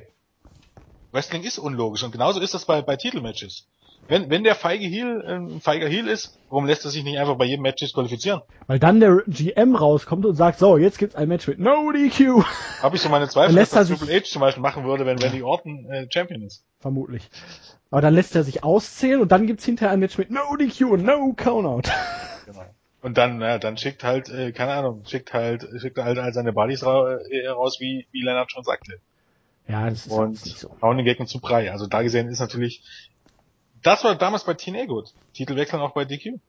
Ja, das ist lange her. Ja. Oder DQ hat automatisch ein Rematch zur Folge. Wäre ja auch eine Idee. Ja, oder zumindest dann halt je nachdem, wie diese DQ zustande kommt, ne? Dass Ja. man da halt auch wirklich eine Autoritätsperson hat, die das dann glaubwürdig entscheidet. Naja, ist ja auch wurscht. Das vielleicht beste Ja. Match des Abends. Joe, Loki, Hayashi.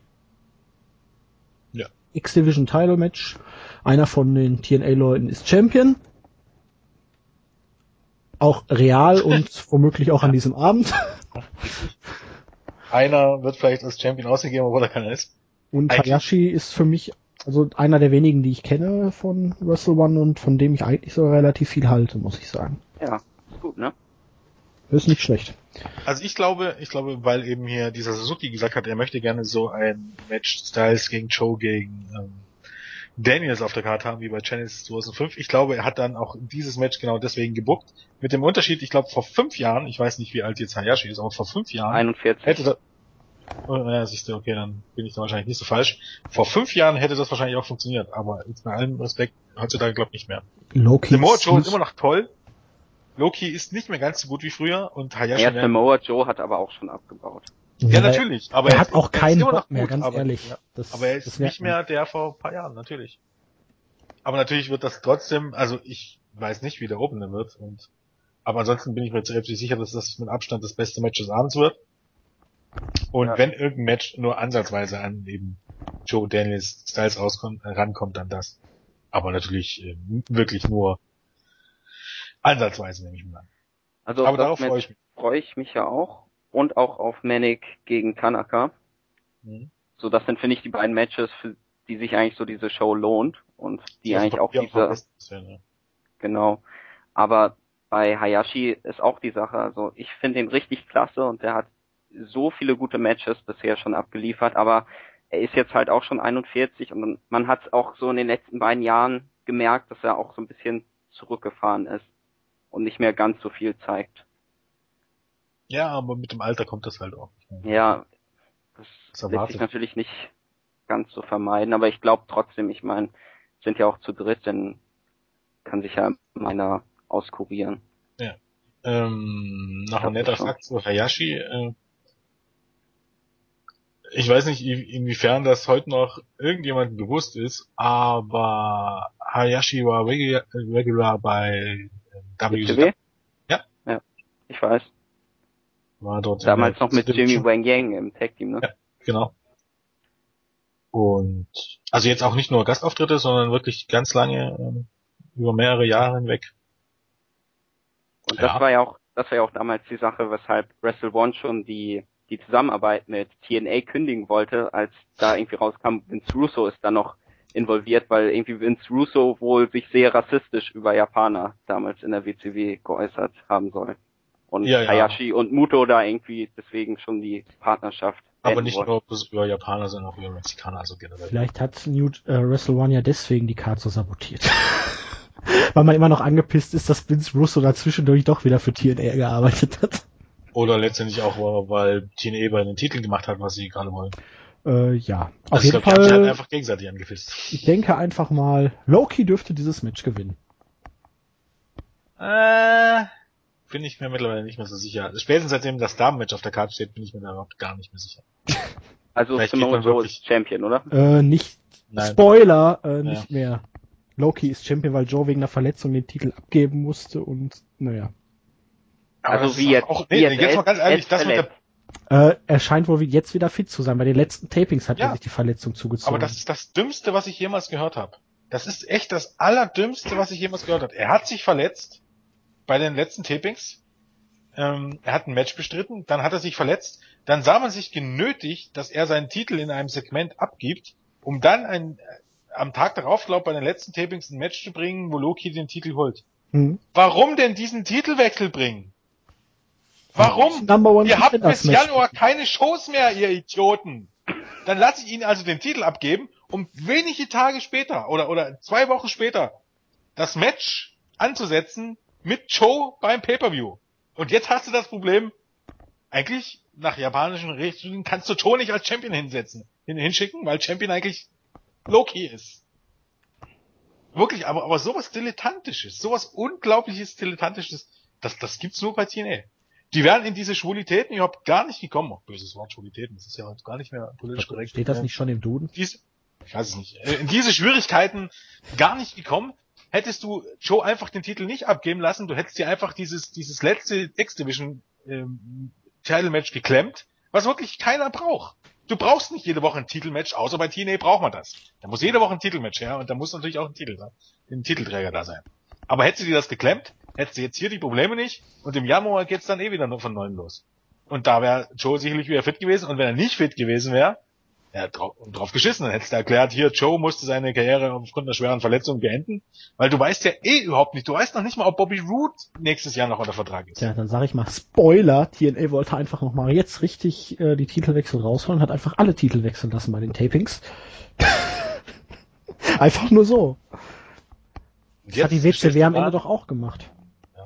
Und jetzt stehst du da mit, eigentlich ist Samoa Joe laut Storyline Champion, aber äh, real für japanische Verhältnisse ist Low-Key Champion. Wenn Loki jetzt in einem Titelmatch verliert, Ja, das ist, das ist so Bullshit. Und dann gibt Samoa, Samoa Joe den Titel im Segment ab. Also ich dachte ja, bis man eben Havoc Sky angesetzt hat, ich dachte ja, um diese, auf dieses Problem mit dem Titel aus dem Weg zu gehen, ich habe das, ich, die Idee, muss ich jetzt mal ehrlich sagen, habe ich übrigens eher geäußert als irgendwie in Dave Meltzer und wie sie alle heißen.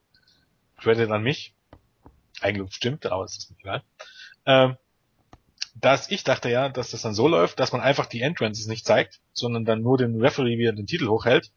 Äh, in Japan kommt Loki mit dem Titel rein, als wirklich Champion auf dem, auf dem ähm, abgesehen von der Storyline als Champion. Äh, die Kommentatoren sagen einfach, Samoa Joe ist der amtierende Champion. Dann lässt du Loki gewinnen und die Siegesfeier verkaufst du in der Halle als Titelverteidigung und äh, Tess und Tenny tun einfach so, als ob der Titel gewechselt wäre. Und dann strahlst du das, das Segment, wo Joe den Titel abgibt, einfach niemals aus. John ist Loki der neue Champion. Das wäre der einfachste Weg gewesen. Jetzt, wo aber Havoc gegen Sky auf der Karte steht, obwohl Havoc ja eigentlich, also als Titelmatch auf der Karte steht, obwohl Havoc eigentlich gar nicht mehr Knockout-Champion ist, sondern Tareen Terrell, ja, bin ich mir da aber nicht mehr sicher. Ja, ja, ist schwierig, ey. Ja, jetzt müsste, nach Also der Logik müsste ja Joe gewinnen, aber du kannst doch Loki nicht in den Titelmatch verlieren lassen, wenn er eigentlich den Titel gewonnen hat, ne? Doch, TNA kann ich, kann das. Ja, ja. Auf der anderen Seite kannst du ja, ja, Ja, TNA kann's machen, aber Wrestle One, Loki Wrestle One produziert die Show ja eigentlich, ne? Loki würde mehr Sinn machen, weil das Match, wo Loki dann bei den Tapings den Titel gewonnen hat, kannst du als Titelverteidiger verkaufen. Ja, ist schon sehr suspekt. Also ich wusste gar nicht, dass das so schlimm ist mit diesen ganzen getapten Shows. Und dann ist der einmal da Champion und dann zwei Wochen Ja, später aber ist der andere schon wieder Champion, weil der eine dann in der einen Woche nicht auftreten konnte und dann wurde der Titel aberkannt. Ja, du hast das Problem, du kannst dich nicht auf Pay-Per-Views vorbereiten. Du kannst nicht Monate im Voraus tapen und, und hoffen, dass alles klar geht. Das hast du bei Ja, ja, Slammiversary mit Genau. MVP gesehen, der ja den World Title von Eric Young gewinnen sollte, sich dann aber in Hat Deutschland oder irgendwo, hat er sich glaube ich verletzt, ne? Oder auf jeden Fall bei irgendeiner Show. Am Knie Äh, und dann musstest du kurzfristig Bobby Lashley da reinbucken und der hat dann den Titel gewonnen und. Funktioniert nicht. Du kannst nicht auf Abgänge ähm, ähm, reagieren, du kannst gar nichts machen. Das geht so lange, bis du, wie du keine Pay-Per-Views hast und wie du keine Hausshows hast. Hausshows hat TNA nicht mehr, weil bei Hausshows ist ja genau das gleiche. Wem schickst du als Champion hin? Das war ja, ähm, das ist das Problem. okay. Eure Tipps dann nochmal jetzt final. Jetzt reit doch nicht drauf rum. Doch, Das ist ich will jetzt einfach nur einen Namen hören. Samoa Joe oder Loki. Ich sag Loki. Ja, so. Der Kasayashi. ja, wäre doch interessant. Das wäre interessant. Das wär Dann gibt. Samoa Joe den Titel ab und der nächste Champion ist Loki. Das wäre interessant. Wenn Russo da ist, könnte, äh, wenn Russo noch da wäre, könnte ich mir sogar vorstellen, dass es darauf hinausläuft. Hayashi gewinnt das Match und das wird niemals in Amerika ausgestrahlt. Es läuft dann als Dark Match. Das, das hätte aber wirklich. Oder Hayashi ver- nimmt dann einfach den Titel mit und verteidigt den überall in der Welt. Der klaut den dann. Wie bei AJ Styles. Im Ja. Nachhinein muss man sich das nur mal bei AJ Styles reinziehen. Ähm, Man, man bringt diese, diese Summer of Punk Storyline. AJ Styles gewinnt, gewinnt den Titel bei Bound for Glory und die Storyline ist danach verlässt die TNA mit dem Titel. Und der Vertrag von AJ Styles lief auch nur noch bis Dezember. Jetzt hält man ihn zwei Monate aus den Shows, lässt ihn bei Triple A und Wrestle Online antreten. Also die letzten Monate, die Styles noch da ist, bringt man eine Storyline, wo er laut Storyline nicht in, äh, bringt man eine Storyline, wo er nicht in den Shows ist. Um ihn dann noch mal einmal zurückzubringen, zu bringen, wo er Dann den Titel. den Titel verliert und ein Rematch. Das ist TNA. Wer sowas bookt, der muss doch von allen guten Geistern verlassen gewesen Jetzt sein. war doch schon, fing doch schon damit an, dass er nach Bound for Glory, wo er offiziell ja inoffiziell nicht mehr unter Vertrag stand, äh, den Ja, Titel nochmal verteidigt hat gegen Woody Ray, ne? Im Also- Rematch. Also von, von Oktober, von Bound Glory, Glory ja, von Bound for Glory bis 2013 bis, ich glaube, bis zu den ersten Tappings in Bethlehem oder in New York war, glaube wirklich TNA mit Abstand die schlechteste Wrestling Promotion, die ich kenne seit WCW. Dort machte nichts Sinn. Es gab eigentlich kaum gutes Wrestling, auch wenn viele das anders sehen, aber 5 Minuten oder 6 Minuten Matches bei Wochenshows ist für mich kein gutes Wrestling. Selbst wenn man in 5 Minuten ein Feuerwerk abbrennt, ist das immer noch nichts, was nur annähernd an irgendwie in die vier Sterne rankommt. Apropos Feuerwerk, was macht eigentlich dieser Zirkus? Gibt's ja, die noch? Menagerie, die ist noch da, ja. Auch so eine Sache. Man hat, man hat keine Kohle für Wrestler und dann hast du dort Rob Terry und Crazy Steve und, und Rebel und Max rumrennen und die kommen aber immer alle zu viert zum Ring. Einer wrestelt und, und die anderen kommen mit. Du bezahlst also vier Leute, um einen Match zu bringen. Aber man hat keine Kohle. Ähm, ja, gut. Ich sag dann einfach mal Joe, um die Palette abzurunden. Und wir kommen zum Main Event. James Storm und Sanada gegen den Great Muta und Tajiri. Ja, das einzige Match mit Storyline, mehr oder weniger. Ähm, James Storm hat Sanada jetzt irgendwie manipulativ unter seine Fittiche genommen. Der ehemalige Schüler des Great Muta ist jetzt zum Great Sanada geworden. Manik gehört eigentlich auch dazu. Manik. Ja, aber Manik ist ja anderweitig beschäftigt. Und, und Manic hat so ein ganz schrecklich neues Kostüm bekommen, habe ich gesehen. Ja, hat er. Ja. Muta hat sich jetzt halt mit dem aus WWE bekannten Tajiri zusammengetan und und dazu muss ich jetzt mal was sagen. Tajiri oh, ist vor kurzem heel geturnt. Ja. Bei Wrestle One. Ja, ja. Das, ja aber eigentlich, ich glaube, ist ja noch schlimmer. Nicht nur heel geturnt, sondern in eine Gruppierung irgendwie geturnt, die eigentlich ja, bei Desperado ist. Ja, ja, genau. Und äh, da gehen ja viele davon aus, dass es, oder Experten gehen davon aus, dass das einfach der Stinkefinger in Richtung King TNA war. So heißt, ihr macht mit dem Titel, was ihr wollt, also gehen wir jetzt auf die Show auch einen Fick. Ach, vielleicht turnt Tajiri ja dann in dem Match gegen Muta und kostet ihn so den Sieg.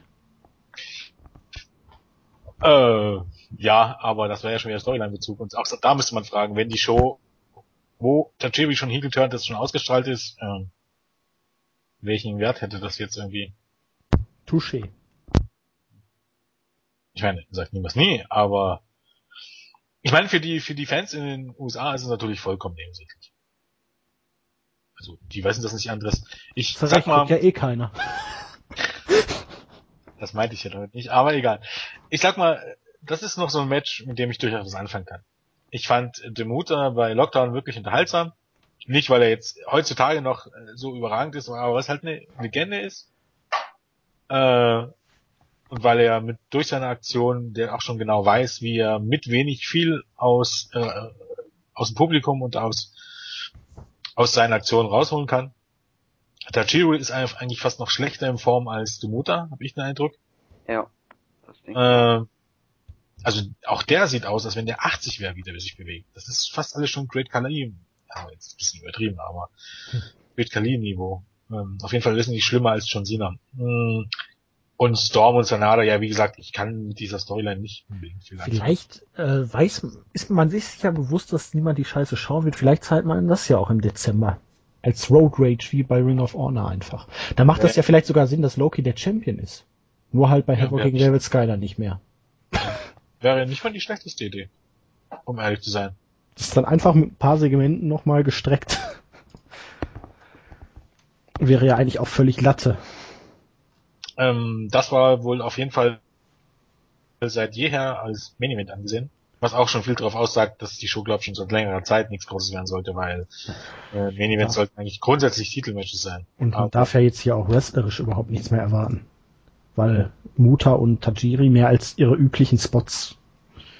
Also ich bin wirklich beeindruckt, was Muta also nach der langen Karriere jetzt noch aus sich rausholt, aber ja. ne, du weißt, was ich meine. Aber ich denke, es wird schon irgendwie unter also, und ich hoffe zumindest. Naja, ich, ich finde ja bloß irgendwie so ein bisschen blöd, was man aus Sanada gemacht hat, weil ich fand ihn ja, also er ist ja überhaupt so einer meiner Lieblingswrestler aus Japan. Und ich fand ihn damals, als er dann zu Wrestle One gekommen ist, da hat er ähm, deutlich ähm, trainiert gehabt und war jetzt eher ein Cruiserweight davor. In All Japan er eher ein Heavyweight und hatte diese coole blaue Hose und diesen coolen Haarschnitt und jetzt hat man ihm dieses Great Sanada Gimmick gegeben und ich finde, das wirkt irgendwie auch schon so doof und die Hose, das Also ich finde das gar nicht schlecht. Ich habe mir das Chikara King of Trios angeguckt, da war er ja auch dabei. Also er hat schon so da auch dieses gewisse Star-Feeling so versprüht. Ja, er Allerdings durch seine Art zu wresteln jetzt nach dem Heel-Turn hat er zumindest das Erstrunden-Match. Da waren ja in der ersten Runde zwei Four-Way Elimination Matches und dann halt beim Rede Voladores da ein Singles-Match im Finale, wo er dann gegen Shinran verloren hat. Und das Four-Way-Match hat er durch seine langsame Art zu wresteln doch ziemlich runtergezogen. Und da bin ich dann doch ein bisschen skeptisch, wie das. Ja, und er kann eigentlich sehr schnell wresteln. Ist Ähm, ja für japanische Verhältnisse durchaus ein Highflyer. Also vom Stil her gefiel der, gefiel der mir bei Lockdown zum Beispiel ganz gut. Wie gesagt, ich habe wenig gesehen in den letzten Monaten von den Impact-Shows. Ähm, allerdings war ich der Meinung, ich glaube, das hatten wir auch mal angesprochen beim All Night Only Podcast, dass Sanada für US-Verhältnisse, für US-Mainstream-Verhältnisse einfach zu blass wirkt. Er wirkt halt wie so ein netter Japaner, aber damit gewinnst du halt. ja, das hast du ein bisschen USA. geändert jetzt halt. Ja, Aber- genau. Und ich finde, jetzt sieht er eben halt wirklich wie ein Star aus. Und, und als Heel ist es, glaube ich, auch einfacher. Wenn er natürlich jetzt seinen wirklich interessanten Stil, der aber natürlich eher Babyface war, umgestellt hat, ist das natürlich ziemlich beschissen. Aber so die Mischung daraus, also aus dem neuen Look und sein Stil, ich glaube, ähm, hätte mir zumindest äh, wirklich gut gefallen. Also wie gesagt, Ich das Match war jetzt auch nicht schlecht bei Chikara, dieses Four-Way. Und das Finale gegen Shinran war stark, aber ja, er Ich ist weiß, halt Lennart sieht das, sieht das ich wie, anders, aber wie er versucht halt auch ein bisschen jetzt, bedingt durchs Gimmick, den Mut hat zu kopieren. Ja. Und dadurch halt viele Faxen, viele Taunts und ne? Ja, aber das ist allgemeine Sache, die ich total schrecklich finde, gerade so im US-Wrestling. Da gibt's dann diese Leute, die gewinnen immer alle Matches und ohne jeden Grund turnen sie dann Heel und ab dem Zeitpunkt können sie keine Matches mehr vernünftig gewinnen. Denn nur mit Eingriffen oder mit irgendwelchen unfairen Aktionen und zeigen auch viel, viel weniger in Matches. Das finde ich echt nervig. In Japan ist es ja auch nicht so. Da kriegt man das ja auch Aber- hin, dass aber die Leute Heel sind und trotzdem Wesentlich- ihre Matches. wesentlich normal schlimmer zeigen. Sag das mal Toru Yano. Wesentlich Ich schlimmer ist finde aber das, Toriano richtig cool. Och, der ist so scheiße, der nervt Nee. mich sowas von fürchterlich. Den finde ich richtig gut. Ich war ja in Japan in seiner Bar und habe ja auch mit ihm geredet, habe auch noch ein Autogramm von ihm. Den finde ich richtig cool. dann bist du ja praktisch schon verteilt. Das ist für mich das Downlight einer jeden New Japan Show. Nein, Doch. das Downlight war für mich immer Shelton Benjamin. Der ist ja im Moment nicht da. Ja, Und der hatte sogar beim ist. G1 ein paar ordentliche Matches, muss man ja zugestehen. Also von, von zugegebenermaßen, wenn ich mal New Japan gucke, dann äh, nur noch die relevanten Sachen. Nimm's mir nicht übel. Fale ist der allerletzte Husten. Wobei die Matches Übrigens. gegen Nakamura, die waren wirklich nicht so schlecht. Ja, von, von, von der reinen Ausführung ja, aber für mich hat Farley absolut kein Charisma. Nee. Er ist groß. Das reicht ja Und in das Japan. brauchst du auch der im ist Ring. noch nicht mal so groß. Ah, für japanische Verhältnisse ist ähnlich hier wie Tensei halt. Er hat Also dazu muss- den Posten eingenommen. Ja, aber, aber Tensei finde ich von seiner Präsenz im Ring nochmal eine ganz andere Ah. Hausnummer als Bad Luck Farley. Ja, aber er hat den Platz ungefähr eingenommen. Ja, schon, diese aber Lücke als ausländischer großer Kerl. wenn ich Farley im Ring sehe, sehe ich, sehe ich einen Baum. Den Baum, gegen den die kleineren Wrestler halt laufen. Aber wirklich nichts, was äh, Farley im Ring macht, hat für mich irgendwie die wirklich Ausstrahlung. Aber okay, das ist ein anderes Thema. Was Lennart gesagt hat, ähm, äh, was du sagtest, äh, dass du ganz furchtbar findest, dass die Heels äh, dann keine Matches mehr clean gewinnen dürfen. Der neueste Trend bei WWE ist, dass Faces im Grunde wie Heels agieren und dafür bejubelt werden sollen, während Heels für die gleichen Aktionen ausgebucht werden sollen. Also zum Beispiel greifen Heels ohne Grund, äh, Faces greifen ohne Grund Heels an. Ohne Provokation. Sollen ausgebucht werden. Wenn wiederum das ein Heel macht, Nee, äh, soll sollen zugegeben bejubelt werden. Und wenn das wiederum ein Heel macht, äh, sollen die ausgebucht werden. Also das ist der ganz neue Trend bei WWE. Also Das wenn, wenn Big Show einen alten Mann wie Sepp Coulter K.O. schlägt, ist das lustig. Wenn aber äh, zum Beispiel jetzt ein Rusev Big Show angreift, dann ist Rusev böse. Gut. Schweigen. Ähm, ja, wer gewinnt das Ding? Was soll man da groß zu sagen? das habt ihr doch schon tausendmal in der Raw Review Wir, erzählt. wir wollten nur gucken, ob du zuhörst. Ja. ich ich höre immer zu. Jede Woche. Also wer gewinnt? Storm Sanada oder Du bist der eine. Tajiri? Gibt sogar immer ein Like. Oh, Das ist schön. Das freut. Ähm, Mutter und Tachiri. Weil im, Ja. im Main Event lässt du doch keine, keine Heels gewinnen. Gut, Im Okay. Japan lässt du schon. Stimme ich zu. Also, ähm, unsere Wohl rein, Gesamt... theo rein theoretisch könnte es auch sein, dass Tajiri irgendwie gepinnt wird, nachdem James Storm irgendwie die Bierflasche benutzt und Sanada ihn dann einrollt oder so. Rein das könnte theoretisch auch. ist alles möglich bei dieser Ja. Art. Ja, ich denke mal, ein gesamtes Fazit haben wir schon während der Show oft genug abgegeben, oder? Gut, ne? Ich, sag, Tolle sag Show, mal, freuen wir uns. Alle Matches, wirkliche Highlights. ich werde mir die Show angucken, nur weil es Bound for Glory ist. Normalerweise ist es, wie gesagt, für mich eine One-Night-Only-Show oder auf dem Niveau einer eher mittelmäßigen One-Night-Only-Show, nur von der Karte her. Wie gesagt, Ja. es ist ganz schwierig zu sagen, was au- rauskommt, aber es ist halt Bound for Glory, deshalb werde ich mir's angucken. Wenn es One-Night-Only wäre, dann Zumindest noch besser way. als dieses One-Night-Only-Special, wo auf einmal diese ganzen britischen äh, Indie-Wrestler in Jobber-Matches gesteckt wurden im Monat. Ja, touché. Nächste Woche kommt dann Knockouts Knockdown 2 mit Scarlett Bordeaux und Co. Ah. Das wird wrestlerisch sicherlich kein Höhepunkt, ich werde es mir trotzdem angucken. Die war aber auch Weil jetzt bei Michael, Michael. Bennett's Bachelor-Party, ne? Im Einsatz aktiv. Ja, ich hatte es schon gelesen. Und Aber mit wie hat ihr dann schöne Augen gemacht, aber jetzt mal wirklich in HD. ja, in H-Doppel-D. Muss ich mir leider angucken, wobei wrestlerisch, wie gesagt, wird das wahr. Aber ich bin gespannt auf Bound for Glory irgendwie, weil ich vieles nicht einschätzen kann. Okay, sei, seien wir doch mal ehrlich, eigentlich können wir nur positiv überrascht werden. Ja, naja, nicht nur.